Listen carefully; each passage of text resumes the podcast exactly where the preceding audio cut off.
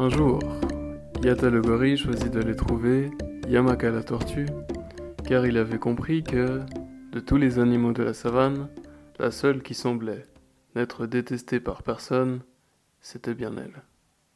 Il alla donc la voir et lui dit Oh Yamaka, bonjour.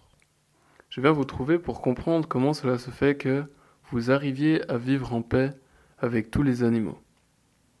Personne ne semble être votre ennemi, et vous ne semblez être l'ennemi de personne. Comment faites-vous cela? Alors Yamaka lui dit Bonjour Yata, je pense que ta question est pertinente. Eh bien, cela est plutôt simple. Je me garde d'approuver et de blâmer.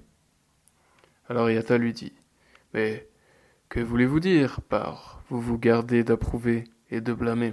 Alors Yamaka lui dit ceci Lorsque tu donnes ton approbation, tu favorises une circonstance et en défavorises une autre. Si tu te gardes de le faire, tu te gardes de défavoriser certaines circonstances et donc de défavoriser certains.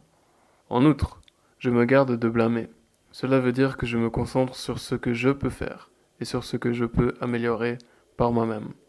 Ainsi, au lieu de critiquer ce que les autres font et de les blâmer, je cherche des solutions à mes propres problèmes. C'est ainsi que je fonctionne. De la sorte, étant donné que je me garde d'approuver et de blâmer, je suis en mesure de vivre en paix avec tout le monde, et tout le monde est en mesure de vivre en paix avec moi.